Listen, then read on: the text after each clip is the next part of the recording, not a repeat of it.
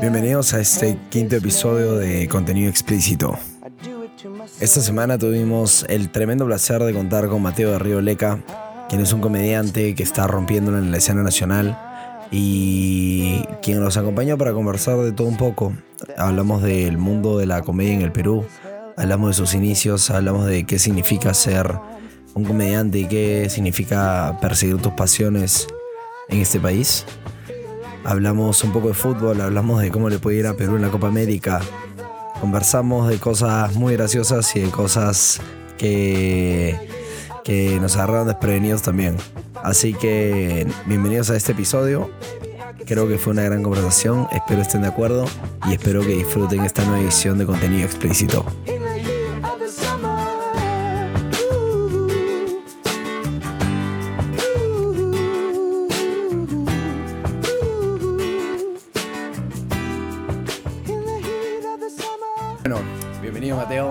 Estamos, ya estamos grabando. Ya está en vivo esto. Ah, en vivo. No es en vivo, No, no, pero, pero ya estaba grabando ya así. está, ya está. Ya, estamos aquí.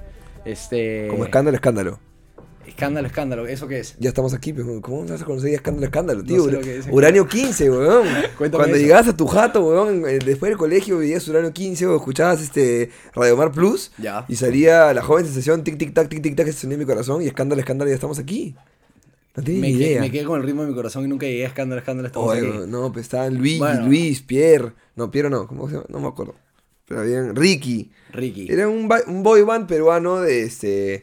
de cumbia, pues era, ¿no? De chicha. No es lo de escándalo. No, No escándalo, escándalo. Ya. Ya estamos aquí. Ya, ok. Ya, Sí bueno, lo- en fin, sí mal chiste, mal chiste para no. para arrancar el programa. No, es, es bueno y marca una época en la vida de muchas personas, creo Obvio. yo. Este, fue elusivo a mí, eh, escándalo, escándalo. ¿Tú qué edad tienes? Tengo 24. ¿Tienes por ahí? Yo tengo 26. Tú tienes 26, Sí, claro. pues. Tú tienes 26. Mm, Pero bueno, este, pero bueno, no sé, me escapó el tema de escándalo, escándalo. tranqui, tranqui.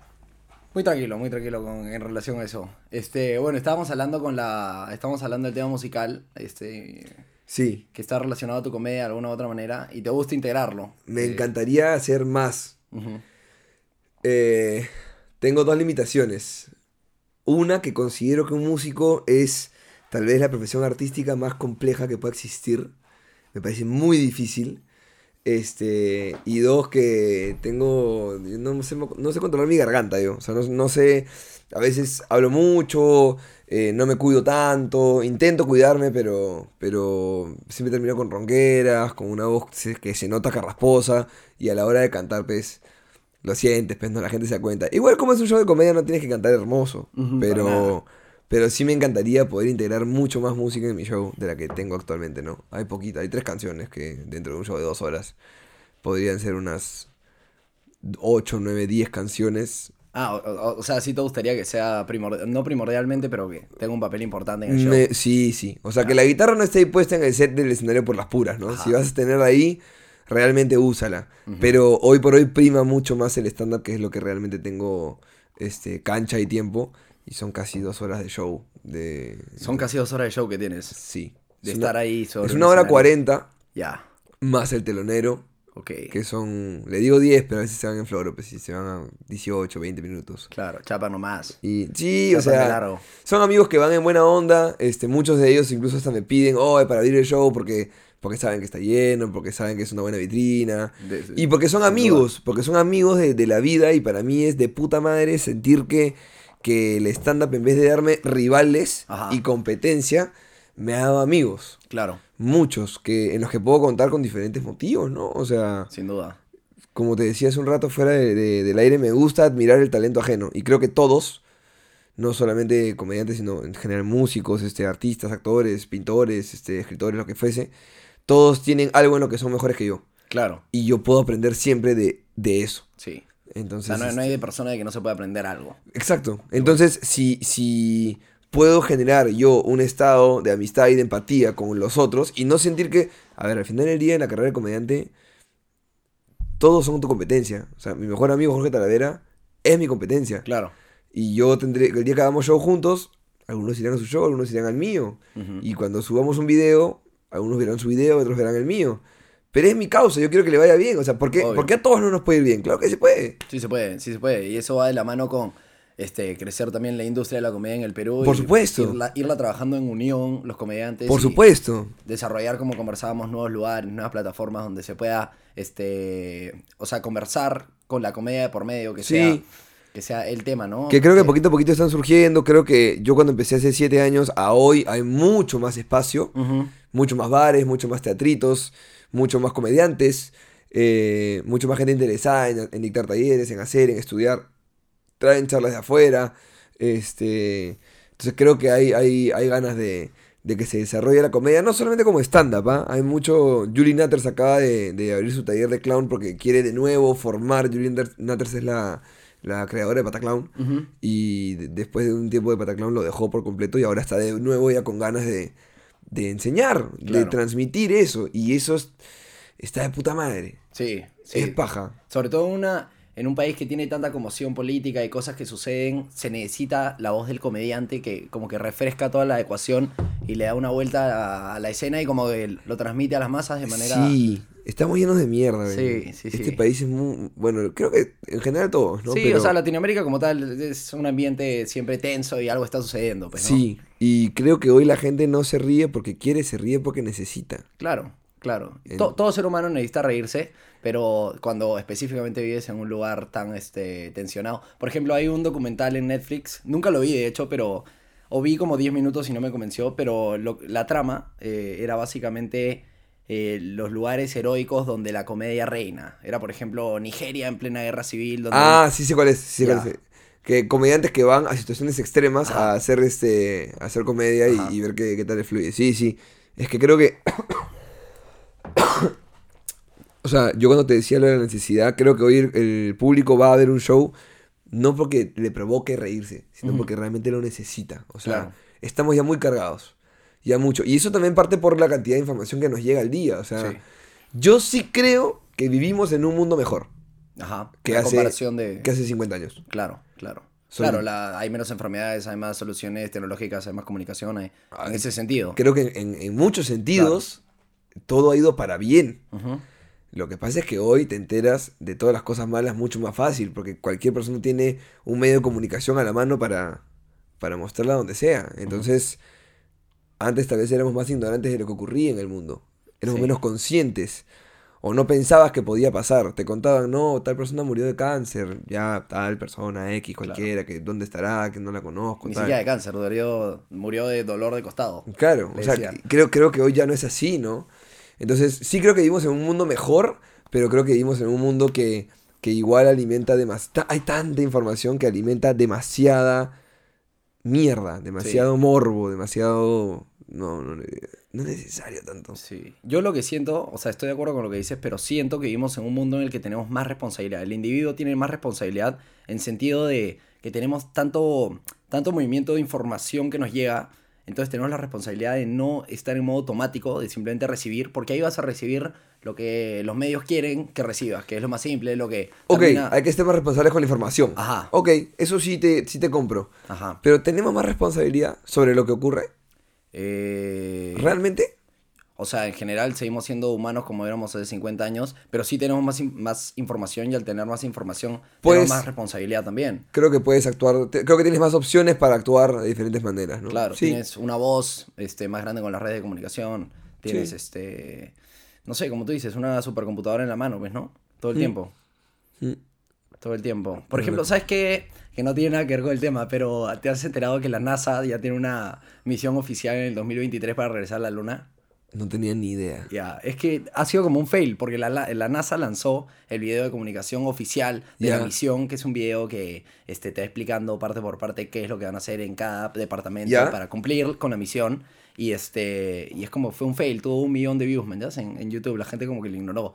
Y fue un ¿por qué? Y, y al mismo tiempo levantó mucho más a las teorías de conspiración de toda esta gente que el fake moon landing y todo eso. Claro. Y este y, y se me vino la idea porque, nada, la supercomputadora que tenemos en la mano, tipo el celular Huawei P20 que tú tienes ahí, tiene probablemente 15, no, 150 veces más poder computacional que la gran computadora que nos mandó al espacio en el año 69, ¿ves? Tal vez sí, Ajá. tal vez sí, sí. Yo, yo no estoy muy informado de, de- de cómo es que se logró esa. Bueno, se logró en teoría. Ajá. Este. Pero sí, pues no. O sea, yo creo que todas las tecnologías que hoy están en nuestro celular son tecnologías que se inventaron hace muchísimos años y que fueron utilizadas en periodos de guerra, en periodos de, este, de descubrimiento, de guerra fría, de, de, este, de casualidades. O sea, el mismo. El Viagra se inventó, se descubrió como un fail también. O sea, se estaba buscando una pastilla que te dé más circulación al corazón Ajá. por problemas de, de, arritmia de así. arritmia y terminaron descubriendo que, que servía Tenía para otra un- cosa, ¿no? una Entonces, erección endiablada. la mayoría de cosas se descubren sin, sin la real intención de, de conseguirlo, por accidentes. Ajá. Y creo que esas, esas invenciones quedan en el vacío y que luego las vas recogiendo y vas juntándolas en pequeñas cosas como estas que son poderosas y etcétera, pues, ¿no? Claro. Entonces, no sé, tenemos... Esto me asusta a mí, esto que te escucha, que te... A mí también, a mí también. Por ejemplo, este.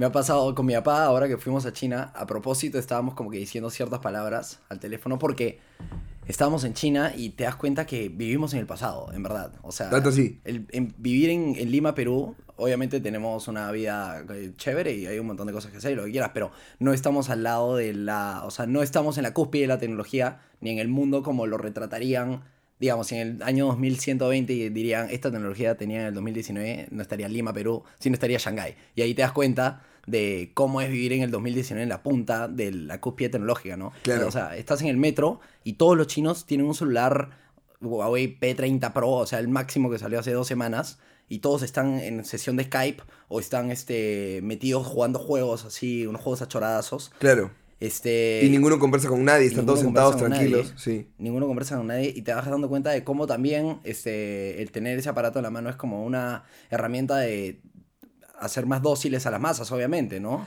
Sí, sí, también, pero es feo, ¿no? O sea, no, no sé, no sé, yo he viajado, he tenido la oportunidad de estar en Corea y, Ujú. y habían cositas que me sorprendían mucho de la sociedad coreana, o sea, la cultura asiática en general es mucho más, eh, profundiza más y valora más la sociedad, el conjunto, que el individualismo. Pero es tanto que nadie puede ser realmente individual ni buscar lo que realmente le gusta. Hay cuatro o cinco carreras que son aceptadas, hay cuatro o cinco nombres que son aceptados, hay cuatro o cinco peinados. Entonces, realmente en esta búsqueda de lo que a uno le apasiona, de lo que uno quiere ser, de uno, de uno descubriéndose y realmente no dejándose eh, intimidar por nadie, sino teniendo autoestima, per- buena percepción de ti mismo y hacer lo que te gusta, sin dañar a nadie, eso allá no existe. Claro. Y, y sí entiendo que tiene sus beneficios, como por ejemplo que tú puedes dejar tu celular en un bar un día, te vas a, a dormir, regresas y está ahí el celular porque como sociedad todos se respetan y ahí Sí. está tu equipo y nadie te va a Y porque robar. si robas un celular tienes cinco años de cárcel también. Claro, también, pero, pero es que, ¿por qué? Porque va todo en pro de la sociedad, Claro. pero va en contra y en detrimento de la individualidad, que también es paja descubrirla, ¿no? O sea, en la vida estamos, al final del día, nosotros solos. Sí. Y- Pero, y creo que también, o sea, creo que como encontrar un balance perfecto en una sociedad es complicado en el sentido Es de que- difícil. ¿Qué somos? O sea, una um, unidad que simplemente somos partes de la unidad o somos cada individuo, ¿no? Entonces, darle relevancia a qué? Porque tú ves China, tú ves Taiwán y son lugares muy ordenados, muy limpios, muy tanta cosa, pero como tú dices, no hay ese individualidad. O sea, te invito a que vivas en China tres años. O sea, yo creo que nosotros como latinoamericanos nos volveríamos locos. Claro, estaríamos en otra, ¿no? Entonces, este. Hay toda una idiosincrasia que nos ha rodeado, que nos ha criado, que nos ha formado, que nos, nos tiene nosotros con ciertas ideas, ciertas formas de vivir, que uno ve, lo, o sea, siempre uno quiere lo que no tiene. Y cuando ves afuera cómo funcionan las cosas, dices, uy, qué paja sería esto. Ya, pero empiezas a vivir en eso y te das cuenta de que allá estaba la otra cosa que, que no valorabas que tenías. Entonces, hay este. Hay de todo, pues no, la vida es muy compleja como para. como para siempre. Siempre pensar que algo es perfecto. Todo tiene cosas buenas y cosas malas. Y, y hay que aprender a sobrellevarlas. Y buscar elegir siempre las cosas buenas por sobre las malas. sobre, sobre todo. O sea, hasta cuando tengas un problema, hay que saber. Es preferible llevarlo por las cosas buenas y enfocarte en lo positivo que puede resultar el problema que enfocarte en lo malo y caer en, en un bucle horroroso de, de malos sentimientos, no sé, de. de ¡ah! Claro, un tormento interno que no termina No, nunca. pues, o sea, creo que creo que la vida es muy corta como para estar renegando todo el tiempo. Que entien- entiendo que la gente tenga problemas, pero duda, creo que creo que hay, hay maneras de enfrentarlo y, Y la y- comedia es una gran manera de hacerlo. y, y está en cada uno. Cada uno decide. Yo no te voy a decir cómo, cómo veas tus problemas, pero Y me lo puedes decir y no voy a entender porque es tu método. es mi método. Pero creo que es más fácil y es más bonito llevarlo con comedia. Todo. Todo. Todo. Todo en la vida. Creo que la comedia es necesaria. Claro. Claro, de hecho hoy día estaba leyendo un poco, como preparándome un poquito para esto, este, acerca de la historia de la comedia en general. De hecho, en el avión, este, vi como un especial de la historia de la comedia que hizo, me parece, HBO. ¿Ya? Este, bravazo. Tipo. Con los bufones. se- ajá, o sea, se centra más en la historia de la comedia en Estados Unidos. Ah, ok. Entonces hablaba como que Mark Twain, este, que simplemente empezó a ponerse en escenarios y hablaba y la gente se reía y era como algo no común. O sea, evidentemente los bufones y toda esa época medieval o este, de los reyes y todo eso, Sí. ya venía de eso, pero como una sociedad moderna no tenía ese, ese- esa plataforma de tener a alguien que te descomprima con, con, este, con la risa, ¿no? Y este, te hablaba de eso, que simplemente al final la comedia, si es que la resumes en una frase, probablemente es eso, darle, reírte todo, ¿no? Que es creo tu lo o tu, como tu, tu frase. Mi, mi motif se le dice mi. Este... como ese eslogan, como un eslogan. No, no, no es un eslogan. Es una. Es un, es Tu manera- moto, tu moto. Mi moto, ahí Ajá. está. Mi moto en verdad es Yamaha, pero mi moto en general es este. Es sí, reírme de, de- de mí, ¿no? De la vida, de. De lo que te pasa. Es más fácil. O sea, hay dos caminos, como te digo: o reírte o llorar. Sí. Y por los dos vas a llegar al mismo punto, que es la superación del problema. Solo que un camino me parece a mí más tortuoso, más oscuro, más solo, más... Y prefiero el otro, prefiero el otro en el que, en el que no es que estés tapando así como por encimita el problema, sino que estás lidiándolo de una manera diferente. Claro. Y, Y estás siendo más creativo también porque cuesta más este esfuerzo ser gracioso que ser trágico, creo yo creo. Pero no es que seas gracioso, es que tú aprendas a reírte de lo que te pasa y aprendas a elegir lo positivo de todo lo malo que te ocurre. En todo, de- en- o sea, toda decisión en tu vida, todo cambio en tu vida que puede generar algo negativo, va a generar cosas positivas a tu alrededor y tú puedes decidir a cuál le prestas atención. Claro. Ese es el tema. Puedes prestar atención a lo negativo un rato, bacán. Pero tú ya después de un rato decide. Ya, ok, ya, ya le presté rato, ya está, ya le di mi emoción un rato a esto, ahora voy a lo otro. Ahora voy a enfocarme en, ok, me quedé sin chamba. Bueno, tengo tiempo libre. Puedo visitar a mi viejo, puedo este, empezar a hacer una actividad que no hacía, jugar pichanga como no hacía antes, puedo buscar realmente un trabajo con el tiempo que tengo de que realmente me guste, puedo poner mi propia empresa, puedo dormir hasta tarde. O sea, hay, hay 30 factores en tu vida o más en un círculo de tu vida que te, que te causan felicidad de alguna manera. Ajá. Tu trabajo, tu estabilidad era uno de ellos. Ok, no lo tienes, tienes otras 29, enfócate Sí. en esos. Sí, sí, sí. Entonces creo que, que va por ahí, que va por elegir siempre lo bueno. No, no se trata de ser súper optimistas en todo momento y creer que no hay tragedia ni mierda en el mundo. Simplemente se trata de adoptar una postura a la hora de afrontar un problema. Y creo que es más fácil siendo riéndonos de eso, ¿no? Claro. Y adoptar las falencias y las cosas negativas como parte natural del orden de la vida. Exacto. Todo, o sea, ¿qui- ¿quién es perfecto? Nadie. Y nadie. este, nadie. Nadie. Ni el Buda, ¿ves? No, nadie. Nadie, nadie, nadie, absolutamente nadie. Sobre todo el Buda te va a decir que no es. Que no es perfecto. Que no. Bueno, el Buda no está vivo, pero es la filosofía. ¿Conoces a. Este, estaba escuchando el otro día, estaba leyendo el Twitter de. Tiene un nombre complicado, se llama Naval Ravikant. No tengo ni idea de quién es. Yo tampoco tenía idea hasta hace seis ¿Ya? días, así que. Este, es como un inversionista, pero es, es un inversionista que tiene como un movimiento de, de cómo hacer rica a la gente. O sea, el huevón ¿Ya? quiere descentralizar la riqueza y según su teoría todos podemos ser ricos y el juego de la economía no es un juego de, de, de ganancias y pérdidas, sino es un juego que puede ser ganancia pura para toda la sociedad. Para todos, ya, Ajá. ok, paja. Me pareció interesante y el pata dice que siempre en la historia eh, se ha tendido a asociar como mucha inteligencia con, con, con- con estar deprimido. O sea, siempre se ha asumido que el huevón que es genio es un huevón que sufre, un huevón que, que como Claro. tiene noción de tanta tragedia y tanta cosa oscura que rige en el mundo, su, su conclusión va a ser negativa, man, ¿ya? Si el huevón Claro. decía, mi filosofía es totalmente la contraria, es, si es que eres tan inteligente puedes resolver el problema A, B, C y Z, ¿por qué no puedes resolver el ser feliz? ¿Man, ya? O sea, ¿por qué no puedes... Es una manera paja de ver la vida. ajá. Me parece de puta madre. creo que verlo como un reto y verlo como un reto es, es interesante. O sea, tú tienes que buscar tu felicidad siempre. Ujú, Y tu felicidad depende absolutamente de ti. No de factores externos, depende de ti. que tú luego atribuyas o, o quieras compartir tu felicidad con tu familia, con tu pareja, con tu gente de la chamba, con tus amigos, con quien sea, este, bacán, pero no puedes ser feliz por lo que otros piensen o hagan o esperas que actúen, sino tienes que ser feliz porque lo que tú haces, como tú te sientes contigo mismo, como tú te valoras, te hace feliz. Tú tomar una decisión porque te provoca, entonces sin hacerle daño a nadie, ¿no? Pero, Claro. pero va, va por ahí. Yo creo que la búsqueda de la felicidad es muy personal. Sí. Es muy personal, pero, pero es muy válida y todos debemos buscarla y nadie tiene por qué cuestionar qué cosa nos hace felices o no. Sí, sí. Y lamentablemente, este, obviamente el mundo ha mejorado en muchas cuestiones y ha mejorado también en los prejuicios. O sea, Claro. ahora ser homosexual es mucho más aceptable que en cualquier otro momento de la historia.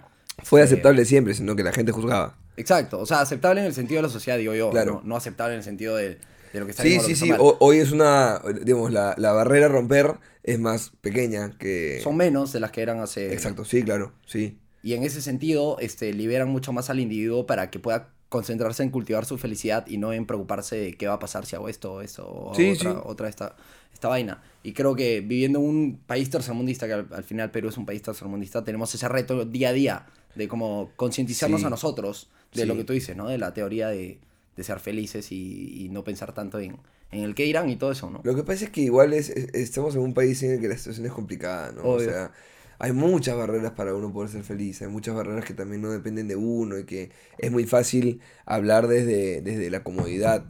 Este, pero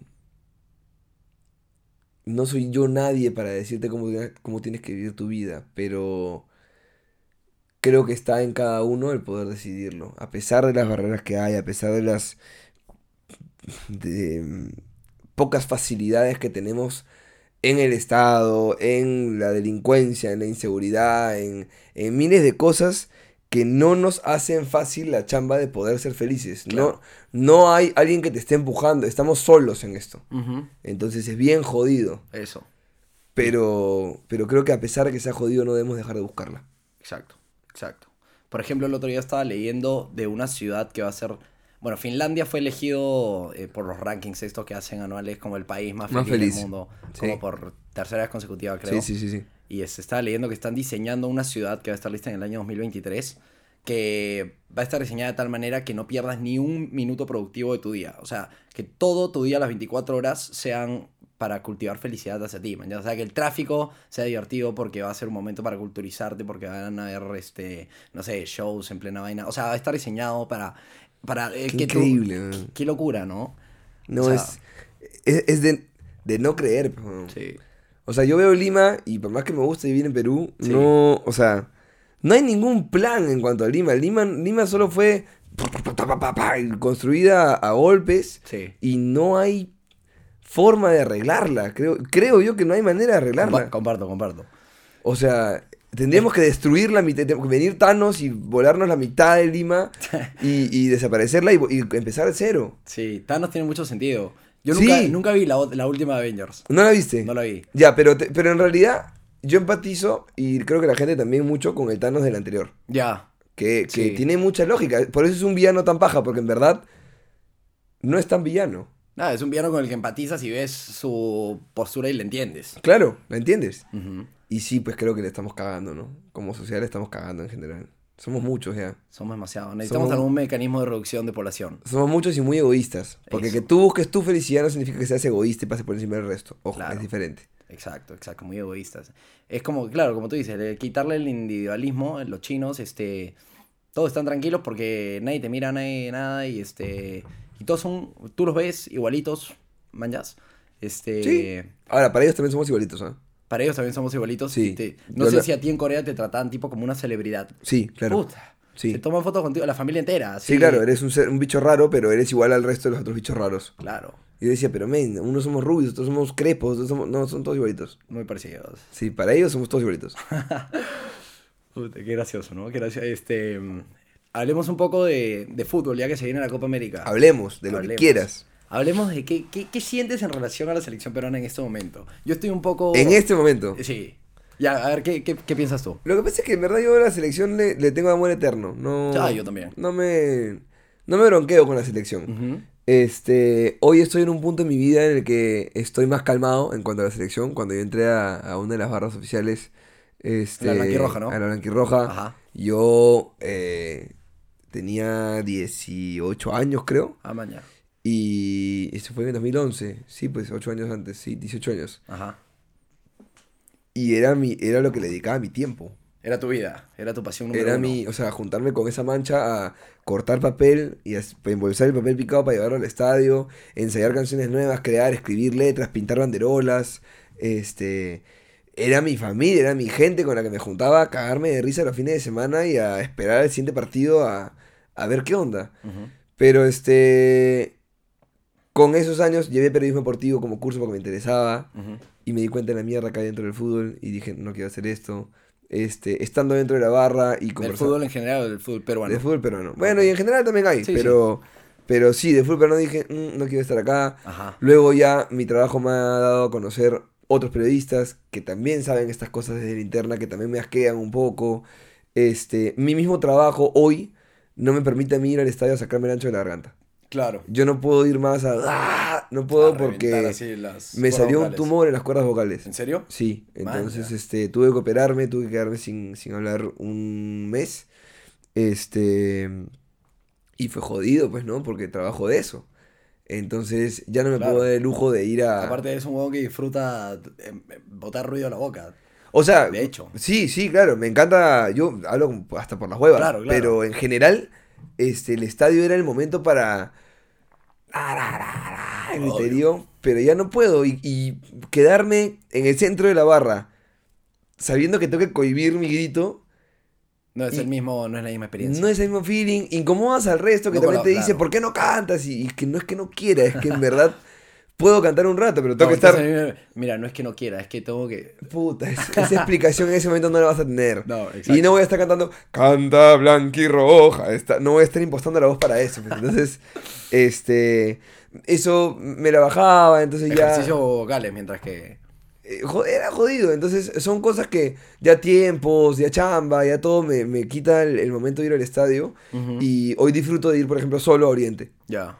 Entonces, es una experiencia totalmente distinta. Totalmente más distinta. analítica, más metida en el partido, más. Sí, estoy tranquilo, viendo el partido. Este, es más, cuando alguien está gritando por atrás, estoy como, cállate, tío. Sí. O sea, tú no, y no yo, afecta en lo absoluto. tú y yo estamos nada. acá porque no somos gareca, weón. Así Claro. que quédate callado, ¿no? Pero este. Pero entonces, amor eterno a la selección.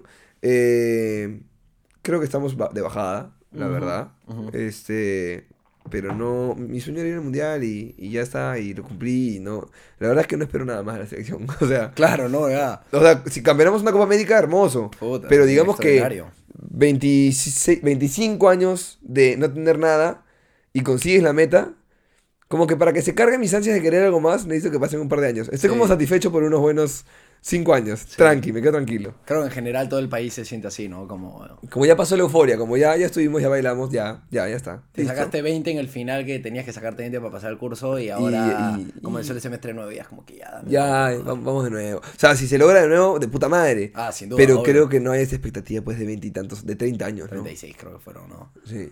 Entonces ya, estoy este, bien con la CL, eh, contento porque la federación es la única marca que yo tengo en mi cabeza como Love Mark personal. Y se han acercado varias veces a trabajar conmigo. Yo jamás les he cobrado un sol ni a ellos ni a la U. Este, pero trabajar, digamos, de alguna manera cerca al fútbol, para mí es de puta madre. pues. O sea, este, en un par de días, esto sale el lunes, me dijiste, ¿no es cierto? El lunes, sí. Este, entonces ya jugué, para este momento que está escuchando la gente, ya Vamos jugué un futuro. partido con los jugadores de, de la U para Man, un ya. telemarketing. Qué chévere. Entonces para mí eso es de puta madre, pues, porque de chubolo quería ser futbolista y era malísimo, no iba a lograr nunca. Pero este, pero está ese feeling, pues, ¿no? De, de, de que es pasión, el fútbol es emociones y, y siempre voy a ir al estadio y siempre voy a querer que la selección le vaya bien y nunca voy a estar puteando, entonces voy a estar... Soy un hincha medio incondicional. Sí, sí, sí, sí. A, a mí, o sea, yo en el fondo de mi corazón soy incondicional, pero de manera superficial sí me cuesta contenerme a veces. O sea, sí me nace el putear. Ah, no, es que vas a putear, Sí, o sea, sí. obvio, obvio, pero yo puteo frente a mi televisor. Claro, yo también, yo también. O sea, no, no, no puteo al que. Si tengo a, al Cóndor Mendoza ahí en el año 2007, no le hubiera dicho nada. No, no. Jamás. No, pues. Jamás, aunque me haya destruido el corazón a ti y a mí y a todos. Ah, por supuesto. Fue mi primer monólogo fue sobre el Cóndor Mendoza. ¿En serio? En A serio. ver, cuen- cuenta un poco de eso. O sea, yo estaba haciendo mi taller de stand-up y me acuerdo que yo decía a los que me enseñaban, que eran Carlos Palma, Walter Chuyo, le decía, es que yo no sé qué hablar porque ustedes ya hablaron de todos los temas que yo podía hablar, porque ustedes son mis referentes, no sé qué. Y me hicieron hacer como una especie de... Lo que más te gusta, tocar guitarra, lo que no sé qué, ta, ta, ta, el, miedo más grande que tengas, que el Cóndor Mendoza vuelva a fallar ese gol. Y me dijeron, eso es, weón, ahí está, es. esa es la hueá que tienes que soltar. Y empecé a hablar a partir del Cóndor de este. De, en general, de cosas de fútbol, del momento del Cóndor Mendoza, de lo que me- sufrí yo en el estadio cuando estaba con mi viejo ahí, este, de cómo sería una narración de Peredo, si es que Peredo narrara un cache, este, o si es que Vargas fuera, estuviera cachando, cómo sería el va. Vargas, claro, va Vargas, empuja Vargas, ya pasó Vargas, sigue Vargas, y o sea, empecé a jugar con eso, y con temas muy, muy inside futbolero de un tipo que, que, que vive eso, ¿no? Este, ya. Y nos marcó a todos, pues, ¿no? Ese, ese nos marcó a todos. Pero yo no voy a insultarlo en la calle, ni en redes, ni públicamente, porque. No, pues reniego mi televisor como todos porque estás emocionado, pero ya. Ya ahí queda. El, Claro. tipo, el tipo no te debe nada. Realmente, un futbolista no nos debe nada. Absolutamente nada. Ya, que se raje por la selección, bacán, pero él es profesional. Tú, tú solamente eres un aficionado que está mirando. Eres No- un no- peruano que disfruta del- de que le vayan en la selección y nada más. Y ya está. Y la federación ni siquiera es el Estado. Sí, claro, es una institución privada, ¿no? Es institución privada. Que sí, representa a Perú, nos podemos sentir identificados. Pero en verdad, en verdad, no nos deben nada. Absolutamente nada. Tienen el- la camiseta que tiene el color de la bandera y nada más. O sea, siendo muy fríos. Siendo muy fríos y muy teóricos, muy- eso es. Exacto. Entonces, es. no tenemos por qué reclamarle nada a un futbolista. Nada, weón. Sí. Sí. Somos- y somos- y le, le reclamamos más a un futbolista que a un congresista, weón. Sí. Sí, bueno, este, porque nos importa más también, creo. O Lamentablemente. porque, o porque lo para bien o entendemos para más. mal, ¿no? O porque lo entendemos más. Lo, lo entendemos más. Está más descentralizada la información del fútbol que... Y es más simple, pues, ¿no? El fútbol es más simple que, que- que la política en general. Todos tienen una opinión de quién tiene que patear el penal y no, no todos tienen una opinión de quién tiene que ser el ministro. de Puta, a ver, patealo ¿no? tú, pues. No, yo no la única. Yo No, fallé. pero no, no me refiero a ti, sino Sí. al, al que, al que jode, ¿no? Sí, A no, ver, a ver, patealo patealo tú. Yo no lo patearía ni cagar. Yo no lo pateo. Yo, pat- yo pateé un penal en la en el campeonato de exalumnos de mi cole. Y lo fallaste. Escúchame, fue el, el de hace dos años, el campeonato de hace Ya. dos años. Estamos en la semifinal. Este, estamos perdiendo 1 a 0. Y en el último minuto, me, y yo juego de 9. Me tiran la pelota en el borde del área y como que De veo. nueve todavía. Pero soy un 9 tipo Flavio Maestría. Ya. Medio cojo que estoy así clava y clava Ya. un gol de, de la nada. Un tanque duro así. ah, pa, Más pa. o menos. ¿Ya? Más o menos. Y como que clavo lo que me gustaría decir que fue un taco. Creo que fue un taco. ¿Ya? Este, se la pasó como que al tapia, digamos, y pla, le pega un golazo al ángulo. Entonces terminó el partido, penales. Ah, fue jugada salvadora. Jugada salvadora, brother. Entonces yo ya me sentía que Con había... todo. Habías aportado y te sentías ya- con confianza. Ya era la gran figura de mi equipo en ese momento. O sea, al minuto 90, que no era el minuto 90, era el minuto 60 probablemente. Claro, ya. este, Era la figura de lo que había sucedido. Y fuimos a los penales, los metieron todos, los metieron todos. Y tú pateaste el Yo último. fui al tercero, en 9 Ya. 5, y me la taparon. Y en verdad, fallar un penal Una en mierda, una, en una cosa tan cojuda como tu este, campeonato de exalumnos es devastador. Devastador. Devastador. Totalmente. Entonces tenemos que todos eh, empatizar con Cueva. Imagínate cómo se debe haber sentido. Lo que pasa es que es difícil empatizar cuando nunca has estado ni siquiera cerca de vivir una emoción como esa. Claro, ni cerca, claro. No Yo tampoco he estado cerca, pero he tenido algún trazo de... Ya, pero puedes, o sea, si para ti fue devastador eso, puedes empatizar con esa magnitud de lo de cueva. Pero otro, weón, yo nunca he pateado un penal. Tú nunca has pateado un O sea, penal. en pichanga, pues, ¿no? Pero Claro. ya. Pero nunca pateado un penal. Entonces, Man, ya. ¿cómo puedo? Tengo No, cuare- no, no, se, no se Es puede. inconectable, inconectable. Es inconectable, Sí. Entonces, bueno, ya, pues, yo me lo banco a Cueva. Cueva, el gol que acaba de hacer ahorita contra, contra, Ah, golazo. Costa, contra Costa Rica es un golazo. Un golazo, un golazo de crack. Es necesario, Cueva, en la selección, por supuesto. Totalmente. Aladino tiene que acariciar la, la lámpara. Es crack. Cuando tiene que aparecer, aparece. Ya está, weón. Y el, y el que creyó en él fue Gareca cuando nadie creía, cuando el weón se portó mal con Alianza, las seis fechas que le suspendieron, toda la huevada. Sí. Y pum, lo llamó él y nadie creía. Y el huevón, ahí está, Cueva es el que maneja los hilos de, de la selección. Sí. Entonces, ¿qué chucha sabemos nosotros? Gareca es el que sabe. Sí, hay que, hay que confiar muchísimo. O sea, hay que, hay que ser bien carepalo para criticar a un futbolista cuando no sabemos ni parar una pelota nosotros, ¿no? Sí. Tú sí paras tu pelota. No, yo soy malo, weón. ¿Eres malo? Juego pichanga, un culo, Ya. pero, pero soy malo. Sí. Entonces, ¿De qué juegas? de seis. Ok, bueno, no, tienes, no puede ser muy malo para jugar de 6, ¿no? O sea, sé- soy, soy mejor futbolista en mi cabeza que Claro. con los pies. Siempre somos muy buenos haciendo la mayoría de actividades en la cabeza, ¿no? O sea, tengo, tengo muy Ah, claro. tienes la noción, tienes la Tengo muy claro lo que pide la jugada. Ajá. Tengo muy claro a quién hay que dársela y cuánto tiempo hay que tomar. O sea, si es en un toque, si hay que aguantar, si hay que bajar. Eso lo tengo muy claro. Ajá. Pero a la hora de ejecutar soy malísimo. Por ahí el pie no, no, no colabora con lo que No, o me la pasan y puta, la paro más, se me va la bola, la mando muy fuerte, no le doy a- en el pie la pelota al otro, este. O, o soy tirifilo, pues me sacan con el cuerpo. Entonces, este, nada, o sea, no sé, pero yo creo que la gente critica porque critica, critica porque tiene boca. Sí, sí, porque es una actividad, es el pasatiempo favorito de los latinoamericanos, el criticar. Sí, y, de- fácil. y del peruano también es, pero uff. Sí, no, por eso, los latinoamericanos en general, yo creo, porque a Argentina te dicen la misma huevada, vas Sí, a... también es verdad, es verdad. México te dicen la misma ¿Cómo huevada. vas a, ¿Cómo insultas a Messi? Imagínate, brother, la gente que puede insultar a Messi, por Dios. ¿Tuviste la entrevista que le hizo este el pollo Viñolo hace poquito a Messi? Vi la parte de la música nada más, no vi la parte de. Este, es, es- es- es- es- para mí fascinante ver a Messi porque es un ser humano tan simple cuando lo ves ahí y sin, y sin embargo es puta, un genio de otro planeta claro. a la hora de parar una pelota y este y no se le puede pedir absolutamente nada más, pues, ¿no? No. O sea, se, se ve fácil, pero hazlo tú, pues. No, imposible. O sea, po- por, algo tú estás sentado viendo el podcast y no estás este, en Barcelona haciendo 80 goles. Por algo, maña. Y yo también, y yo también. O sea, en el sentido del fútbol. en, en general. Sí. O sea, algo hace que tú estés del otro lado de la, de la, de la ecuación, de pues, la ¿no? ecuación, de la pantalla, de la pelota. Y si eres tan bueno como Messi y no estás donde está Messi, es porque simplemente no has aprovechado las oportunidades que se te ha dado. O, Sí. no, o no las has buscado. Sí. sí. Entonces, este, criticar a alguien, Como Sheput con espacio, ¿no? ah, como Sheput con espacio. Pero de repente Sheput con espacio no quería llegar a, a- a más. O sea, estaba feliz en su comodidad de vivir con su familia en Lima y no tenemos por qué juzgar esa felicidad que él quería. Y no es menos por... No. o sea, no. En verdad no. Mi viejo siempre me decía, nunca me voy a olvidar, mi viejo es ingeniero civil. Ya. Y yo, mi meta de chivolo, me acuerdo de, "Ah, papá, yo voy a jubilarte. Yo voy a tomar tu empresa, te voy a jubilar para que tú vayas a vacilarte desde los 55 años. Y este, le decía, voy a hacer que la empresa crezca. Y me decía, ¿para qué, weón? Porque tus tíos, Pérez Promoción, todos tienen empresas más grandes, o son gerentes generales de grandes constructoras, no sé qué. Este, y me decía, ya, Cholo, pero ¿te falta algo a ti? No, pa. ¿A tus hermanos? No. ¿A mí? No, mara, no. Yo me puedo ir un miércoles a jugar tenis, weón. Y el jueves me largo a la playa y dejo la empresa ahí tranquila y no estoy pegado al teléfono todo el día.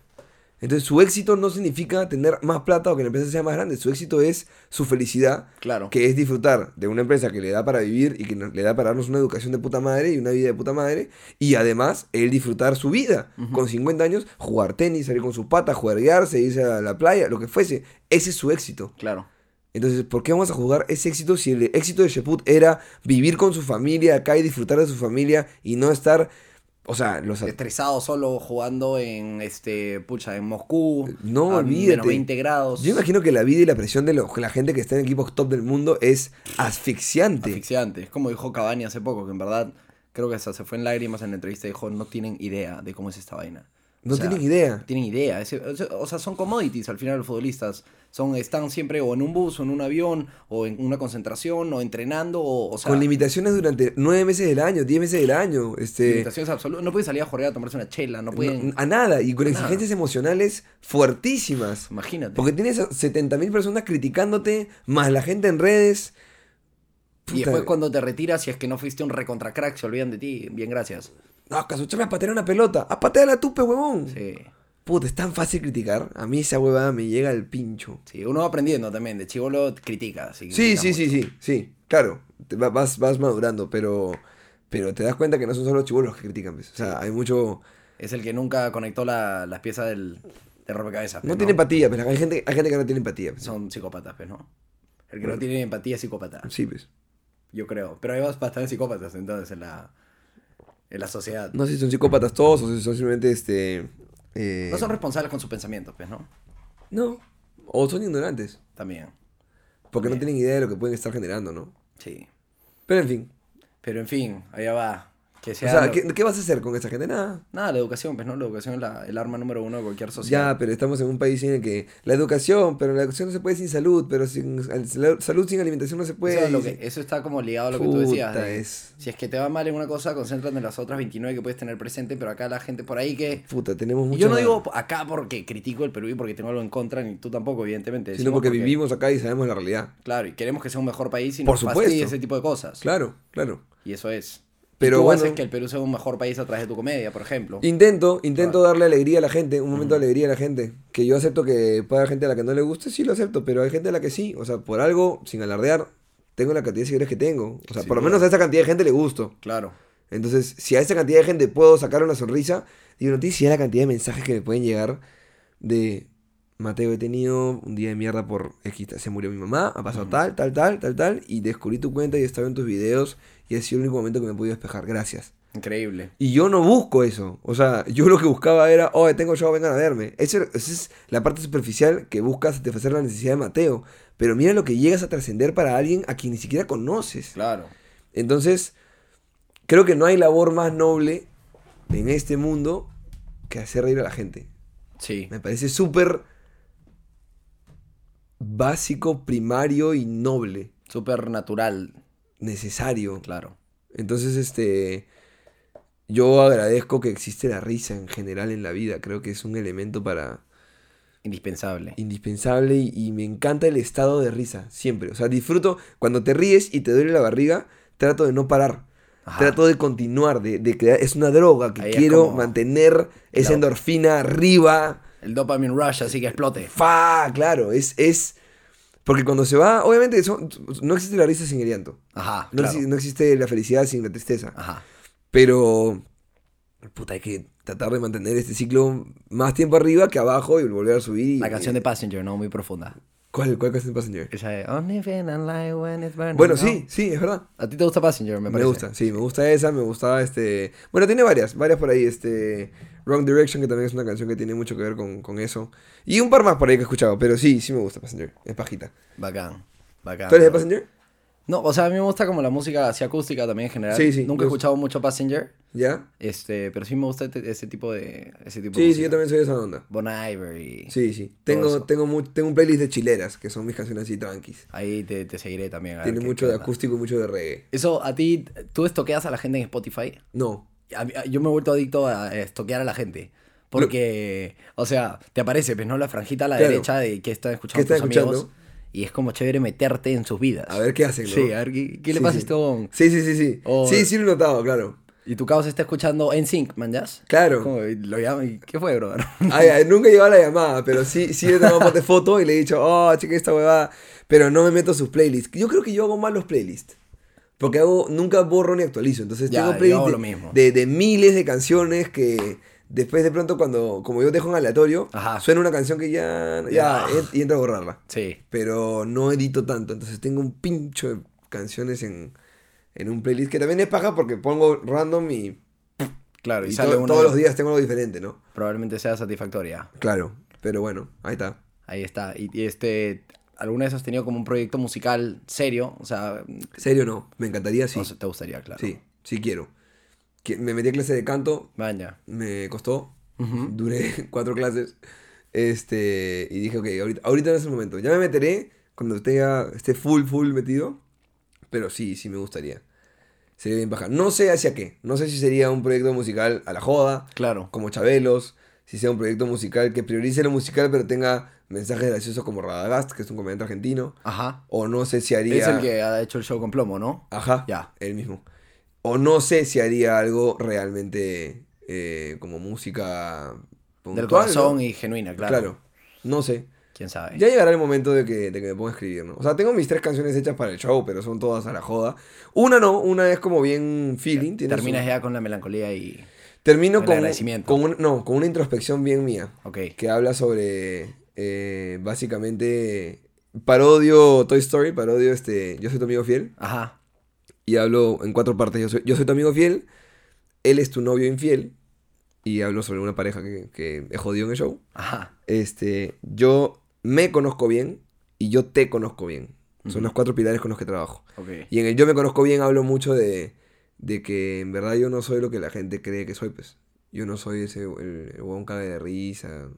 Ya, ya se dieron cuenta en la entrevista, ¿no? hemos hecho pocos chistes. No, sí, Este- muy gracioso no ha sido, la verdad. No, no, no, no. Ni por ti ni por mí, sino porque. Se dio la conversación así, ¿no? Claro. Este, no soy un huevón que está buscando llamar la atención todo el rato.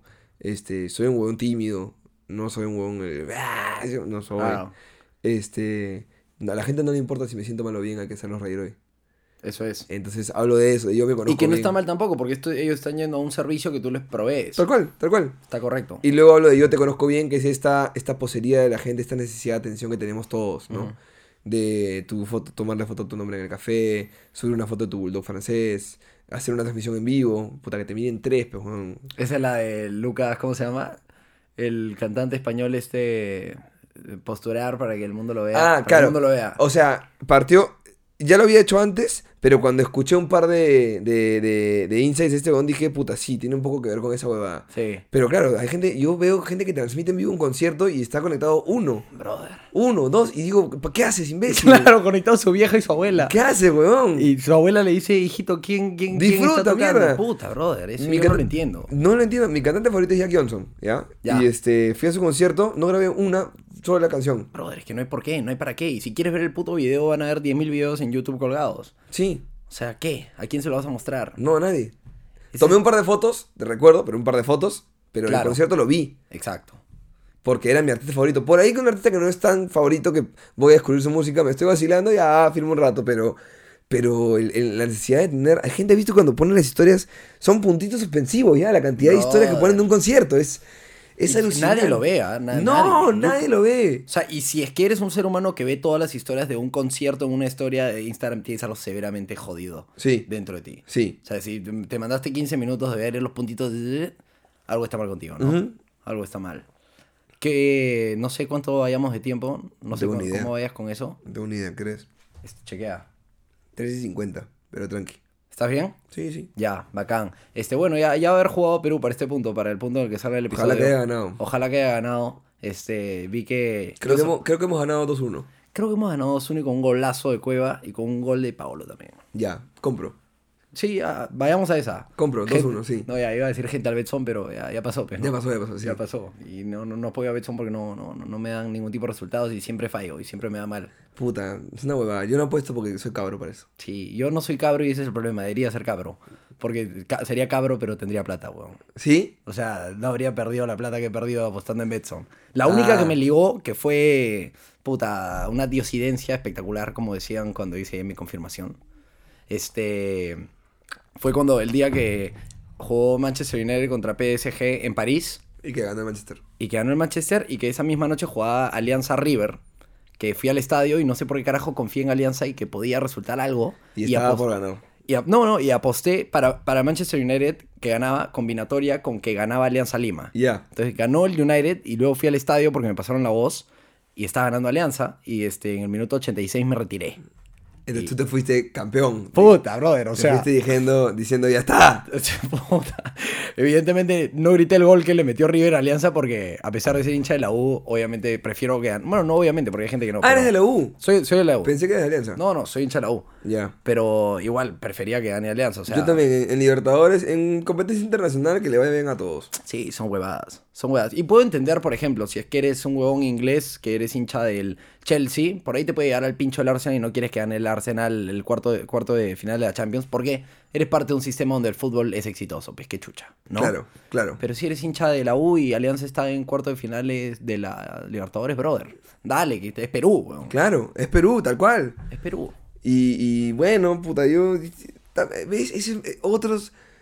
Hay mucho odio estúpido en este Estúpido. país, por Dios. Estúpido. Pero es que es muy fácil como agarrarte de un bando y caracterizarte. No, yo soy la U, peón. Si no soy cabro, si no. Mañas. No sé, yo, Esa voz estuvo de más. yo creo, yo Pero- creo que. Creo, creo que. Enfócate en lo que a ti te hace feliz. O sea, ya si a ti te hace feliz hundir a otro, me parece Sí. ridículo, pues, ¿no? Entonces. eh, ahora, también puede ser que haya, mucha- haya tanta mierda en, en- en- en una persona metida porque pasan muchas cosas que es su manera de descargarse también. Claro. Y hay que entender eso también, pero. No sé, creo que podemos enfocar mejor esa energía negativa, ¿no? Sí. bueno. Yo creo que tienes que, o sea, es complicado obviamente, pero hay que llegar, uno tiene que llegar al punto en el que tiene que de verdad comprender que cuando una persona es negativa o está molesta o este, emana odio o algo, es porque tiene alguna inseguridad o algún problema él. O sea, Sí, él, podría ser. Él es el que se siente mal. Sí, o sea, te puede, a- te puede haber pasado cualquier cosa, te chocaste, te Claro. caíste, te rompiste la mano, lo que sea, ¿no? O puedes haber tenido una vida de mierda y eh, pff, te descomprimes con... Sí, pero es que, es que cualquier cosa es, es capaz de molestarte. O sea, a mí cuando me jodan en redes, yo me banco los insultos y la joda porque me la tomo como tal. Pero de repente tuve un mal día y el insulto 1001, que fue tontito, me llega al pincho. Y salgo de qué pasa con Chetumare, ¿no? Claro. Pero el tontito no me ofende en verdad, sino que una coyuntura de cosas que me han pasado pueden hacer que en ese momento el tontito me llegue al pincho. Claro, Claro. te sacan la roja por repetición de faltas. Esa es. Más o menos. Buena analogía, buena Gracias, analogía. brother, gracias. Muy bien, muy bien. ¿La has pensado antes o no? No, no, no, se me acaba de ocurrir. Ah, ya, qué bueno. Te agradezco, Mateo. Este, bueno, en verdad creo que hemos conversado de todo un poco. Sí. Este- ¿Cuánto rato vamos? ¿Has, chequeado? ¿Quieres seguir? O sea, Vamos como una hora, más o menos. tu- ¿cuánto te dura tu, tu, este... Bueno, te quiero preguntar una última cosa entonces. Dime, dime. Este, vi que estabas... Ah, vi un video en... Hoy día te, te chequeé en, en YouTube. ¿Ya? Este, para ver así que, que, que- que había. Y me encontré con tu histórico video de lucha libre. En un, saltarín. Uf, es que yo de chivolo quería ser Caca, luchador. ne- caca, de Negro Productions. Caca de Negro Productions. Así es. Tenía 11 años. Esa fue mi, mi productora. 11 Ya. o 12 años. Este, yo a esa edad quería ser luchador. Sí, de la WWE. Totalmente. Sí. Jeff Hardy era mi ídolo y yo quería ser luchador profesional. Y se lo decía a mis amigos en el colegio y yo me tiraba de todos lados. O sea, Lo ibas a lograr. Yo no sabía cómo Michi iba a llegar a Estados Unidos, pero yo me tiraba de los árboles, tío. Así que la Phantom Bomb la hacía al pasto, weón. Claro. O sea, era enfermito, era estúpido. Pero este, me juntaba con mis hermanos que también eran así flaquitos, entonces podía cargarlos a ellos, qué sé yo. No había mayor peligro. No, en un, en un saltarín, ahí nos sacábamos el ancho, ¿no? Pero también lo hacíamos en mi casa, teníamos un camarote, tirábamos el colchón al piso y del camarote nos tirábamos, ¡ay! Cosas del pueblo, toda la vaina, ¿no? Y ya era mi vacilón, pues, de chivolo. Ya después me di cuenta que no iba a llegar nunca y que me llegaba el pincho ir al gimnasio. Claro. Entonces, este, ya fue. pe. Pero ese, ese momento esperanzador en tu vida te cultivó muchas cosas. Sí, mucha ilusión, pues, Mucha ¿no? O ilusión. sea, e- eso siempre está, sino que cuando vi el costo de convertirme en eso, que era entrenar físicamente, y cosa que a mí al pincho, como la gente se puede dar cuenta, Ujú. este, dije, no, no, esto no es para mí. Aparte- sí, sí, es dura. Aparte, hablando de la vida dura que tienen los futbolistas, puta, la vida de los No. peleadores de la WWE es terrible. No es bravaza. No, es, es durísima. Estás en riesgo todos los días. Puta, y se rompen las jugadas si no tienen un seguro. No, el, o- el Sí, otro día, no sé si conoces a John Oliver. el Ya, de sí, sí, el- sí, sí, sí, sí. Hizo un especial de la WWE. ¿Ah, sí? Sí, bien chévere, brother, chequealo. Sí, lo voy a ver. Este, y era como que los huevones no tienen seguro, no tienen como que social security, no tienen este... Es que ponen en riesgo su vida todos los días. Y si se lesionan y no pueden pelear más, no tienen como que un fondo de retiro, no reciben una mierda, están abandonados, hay un culo de huevones que están así, puta, No, en las drogas. Es No. Pero sí, en ese momento era todo lindo y yo también le hacía, puta, la, la La Undertaker supe. a mi hermana y Claro. mi hermana iba llorando con mi vieja a decirle, le decía, Ya, no, este era, este era entre hermanos, había una complicidad. Todos nos queríamos sacar la mierda entre todos, pero en buena onda. Y ya sé que la gente va a decir, oh, pero eso es falso. Sí, es falso, es armado, pero las llaves y los golpes son reales. O sea, no hay puñete en la cara, pero que te, a ver, que te tiren un lonazo. He hecho lucha libre hace poquito, ¿ah? Maña. Me metí a, una, a unas clases así chiquitas con, los, luch- con los luchadores de, de acá, los peruanos. Ok. Duele, tío. Puta, me imagino, brother. Duele. O sea, y aparte tienes que coreografiar toda la... Toda la Claro, todo y, el tienes, y tienes que vender el movimiento. O sea, tienes que dejarte golpear. Claro. Tienes que dejarte caer. Tienes que. No, no puedes estar así. O sea. Tienes que. Si te van a golpear en el pecho, tienes que recibir el pecho y ¡pa! que te den. Y si te van a tirar en la powerbomb así al piso, tienes que abrir las manos y caer ¡pa! Ah, hacer el escándalo ahí. Hacer escándalo, pero con. O sea, es tremendo la paso. Chuta, es duro. Entonces, este. Sí, sí duele, sí pega, sí Pero te, cansa. te vas a, te vas a lanzar entonces. No, vas a tener no. una carrerita y- chiquita. no, hice un par de clases por, por el vacilón. Este. Y me encantaría aprender un par de maniobras, pero de ahí hacerlo profesional. No, estos tipos están locos. Están locos estos. Sí, me imagino. Para, para ser un luchador, lucha libre en el Perú tienes que ser un huevón, o sea, ya metido y loco y que, que tiene una pasión profunda. Pero hay, ah, hay. Sin y hay tanta pasión por la lucha libre en este país que hay, hay tipos muy técnicamente talentosos. Ya. Falta de infraestructura, porque tenemos Claro. un ring en, en el Chamochumi de Magdalena, pero un ring que está hecho en vez de ser un, un paño, realmente son como seis paños que están medio hasta las huevas, no, no es, Mm, una no es planito, Claro. este, las cuerdas están así que se Están caen, están tristes. Disfunción eréctil de cuerdas. Sí, sí, sí, sí, sí, tal cual, tal cual. Puta. Y este, ya, no son las mejores condiciones para aprender, ¿no? Pero, de hecho, los mejores peruanos han ido a Chile, Maña. porque hay un circuito más Ahí se ve un movimiento. Sí. Este, bueno, y para mí, tú fuiste a Raw cuando vino a Perú en el año 2010, puede ser 9. No sé, cuando vinieron los Hardys. Undertaker ahí, Ajá. sí, fui a uno. No me acuerdo si era SmackDown o Raw. Pero, pero me Creo acuerdo. que fue Raw, creo que fue Raw. Me Yo acuerdo fui. que vi a los Hardys, me acuerdo que vi a Undertaker, me acuerdo que vi a John Cena y me acuerdo que vi a Triple H, por ahí no así. Triple H, sí. El, pf, el escupitajo al cielo. Sí, claro, claro. Fue, puta, histórico. Mi viejo estaba más aburrido que la puta madre. Yo, yo estaba chévere, yo estaba así. ¡ah! Y mi viejo no entendía nada. En la parte de Undertaker que entra, mi viejo decía, ¿cuánto va a demorar este huevón en entrar? Que camine, carajo. claro, 20 minutos se van para entrar, pero la gente estaba en sus 20 minutos de. Orgásmicos. Ah, claro, con su mito, la huevada. En esa época era un dios. Total. Era un, había bajado de los cielos. Bueno, igual va a ser un dios hasta la inmortalidad, creo. sí, bueno, como. Este, como. Hulk Hogan, Big Show. como- como Hulk Big Show. Hogan. Sí, claro, son leyendas de nuestra infancia, pues, ¿no? Sí. ¿Tú sigues teniendo tus muñequitos o no?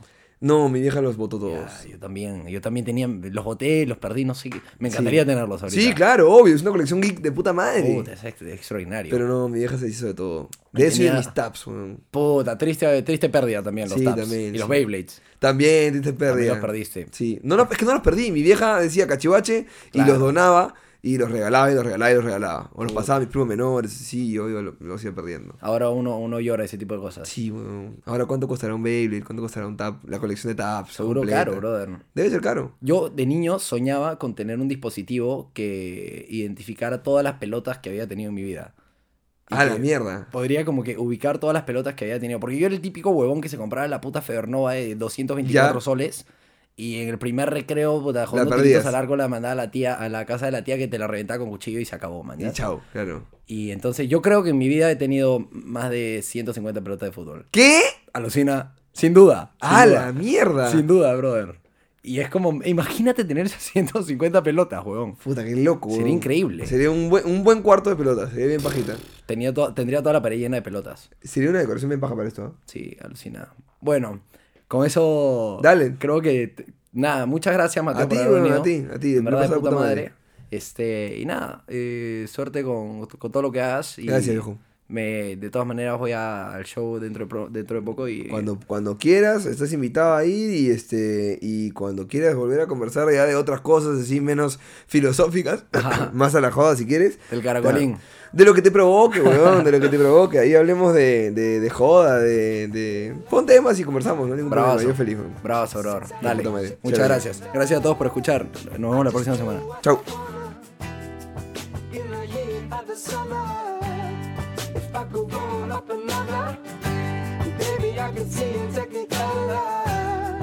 I just do what I gotta. In the heat of the summer,